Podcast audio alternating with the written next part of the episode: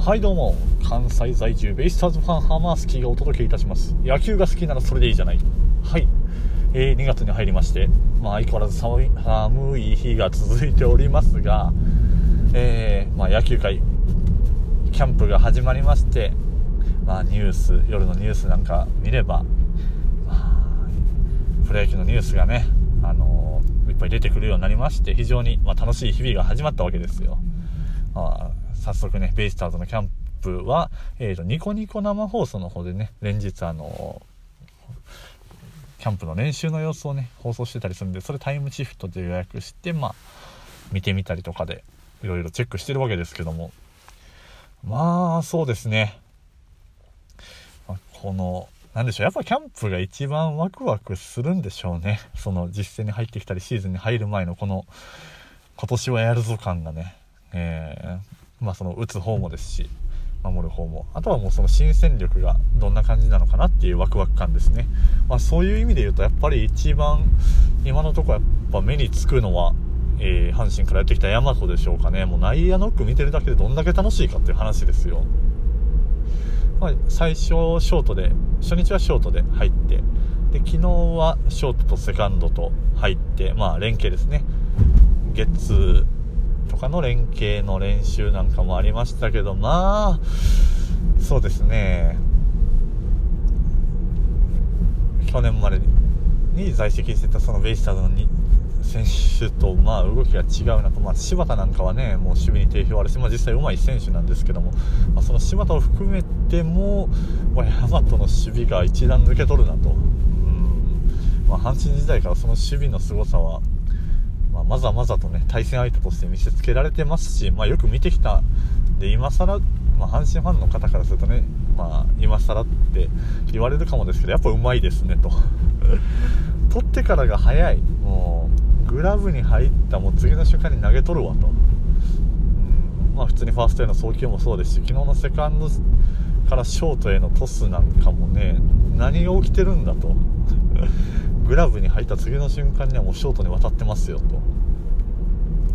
まあ、あとはその一連の長さ、まあ、動作の速さもそうですし流れるような動き美しいです。もうあこれが金取れる守備かと。うん。まあこうセカンドショート、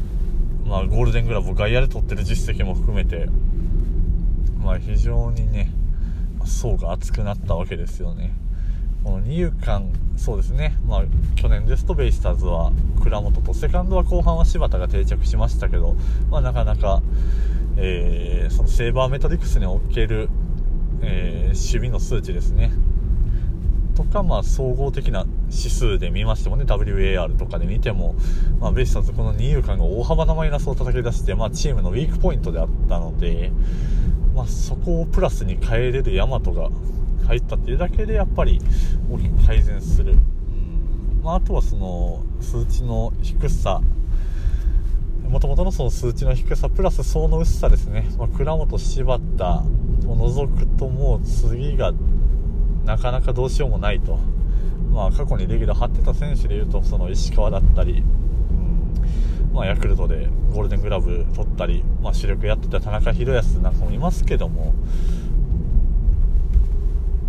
ねまあ、あとは白崎、まあ、山下幸輝、うん、まだやっぱり1軍のレギュラー張っていくにはって、うん、どうしてもやっぱ二遊間が大きな穴になって、まあ、攻守においてね、大きな穴となってた現状でこの大和の加入が、えどれだけプラスに働くのかっていう話ですね。まあ、この二遊間の起用に関してはね、ベイスターズファンの中でもやっぱ、すごい意見の割れるところで、まあ、やっぱり大和取ったからにはもうショート守備で使うべきだろうという声もありますし、まあ、ただ本職のセカンドでね、やるのが一番、大和としてはポテンシャル発揮できるやろっていう声もありますし、まあ、そんな兼ね合いもあって、まあ、ラミレス監督もね、まあ、去年、それポストシーズン含めて、もう156試合フル出場した全試合フル出場の、えまあ、倉本がいる中で、まあ、大和が来たからといってじゃあ倉本をどかすわけにはいかないといった、まあ、コメントもあったんですがいざこうキャンプ始まって2日目が終わった段階のコメントだと、まあ、現状のね、あのー、ベストは ショート大和でセカンド倉本なんじゃないかってもう早速ね、えー、コメントが 変わってきてますからね。えー、まあ、実際個人的な私個人の、えー、希望、まあ、見てみたいところまあ、将来的なところを含めて考えると、まあ、ショート柴田、セカンド大和が、まあ、逆、そのまた逆ですね。ショート大和、セカンド柴田が、えー、まあ、見たいっていうかね、まあ、そうなってくると、そのファーストロペス、サード宮崎を含めて、も、内野、守備が鉄壁になるわけですよね。うん。だから、そこの段階で、まず、まあ、攻撃力云々の前に、まあ、減らせる失点がどれの、えー、減らせる失点の大きさによるプラスの方が絶対働くわけですよね。うん、まあ、実際そのベイスターズが、まあ、20年前優勝した98年の優勝の時はマシンガン打線がね、とにかくやっぱり言われますけど、まあ、驚異のマシンガン打線、チーム打率の高さっていうのが言われますけども、まあ、その裏では、えー、あの年確か内野手全員ゴールデングラブっていう、まあ、ファースト駒田、セカンドローズ、サード進藤、ショート石井拓郎と、まあみんな守備うまい、鉄壁の内野陣ですよ。もう特に全員が、えー、すごいまあ、範囲もさることながら強肩肩が強いっていうところで、まあ、併殺、まあ、ゲッツーを取る能力が非常に優れていたと。だからランナーヒットフォアボールでランナー出しても、まあ、すぐゲッツー取れるよっていうそんな内野陣でしたのでまあそうなんですよね、まあ、打線が強力であることが、まあね、強いチームの条件であるのだ間違いないんですけども、まあ、強いチームっていうのは得てして、まあ、守備がしっかりしてる、まあ、特に去年のソフトバンク、まあ、ベイスターズ日本シリーズで敗れましたけども、まあ、ホークスもちろん攻撃力、まあ、投手陣の層の厚さっていうのは言われるんですけども、まあ、去年はダントツでもチーム失策数の少なさ、えー、守備の硬いところですよね。だから、えー、無駄なランナーを出さないまあ、無駄にランナーを進めない。そこがまあだからデータで見るといまいち伝わりきらない部分がね多分あると思うんですけどもなんでパッとその数字で見るとそのソフトバンク去年のソフトバンクは何がすごかったんだっていう、まあ、もちろん全体的な走攻守が優れてますよっていうのは間違いないんですけど、まあ、僕の中で一番はもうそこなのかなと、えー、徹底してもう本当ミスがない無駄がない。まずはそこからなのかなと、まあ、そういう意味ではベイスターズもそのヤマトの加入を含めて、えー、まあ、チームがもうどんどん年々守備が硬くなっていってるなと、まあ、ベイスターズといえばね、まあ 年に、まあ、毎年ねなんか衝撃的なプレーを生み出してくれてますけどね、まあ、お笑いプレーお笑い野球っていうんですかね。うんま、球団の伝統というのかな、うん。ま、それが今もなくなったわけではないんですけども、まあ、意外や意外ね。今ラミレス監督が就任してからよりその守備を固めるところに走ってるなっていう印象がありますよ、まあ、その現役時代の選手の感じで言うとねラミレスラミちゃん自体が、まあ、決して守備がうまい、まあ、むしろ下手だと言われるようなレベルの選手だったので、まあ守備軽視になるんじゃないかみたいな声はありましたよ。まあ打撃重視のチーム編成になっていくんじゃないかと思われてた反面、いざ彼が監督になってみると、まあ、守備が上手い選手がレギュラーをどんどん獲得していってっていう感じなんですよね。うんまあ、そういう意味では本当ヤマトの加入でより、えー、守備が硬くなり、まあ、その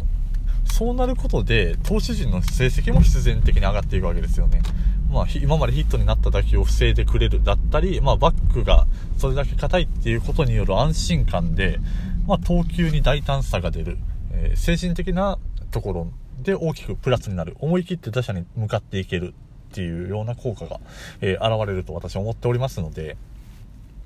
まあ、そういう意味では本当今シーズンさらなるピッ投手陣の成績向上も見込めると、えーね、まあ守りが、バックの守りが硬ければ、ピッチャーもより打たして取ろうっていう気持ちになるでしょうしね。いや本当プラスプラスに働いてくれるんじゃないかと、えー、まあ、さらに言うと大和阪神時代ね、まあ、その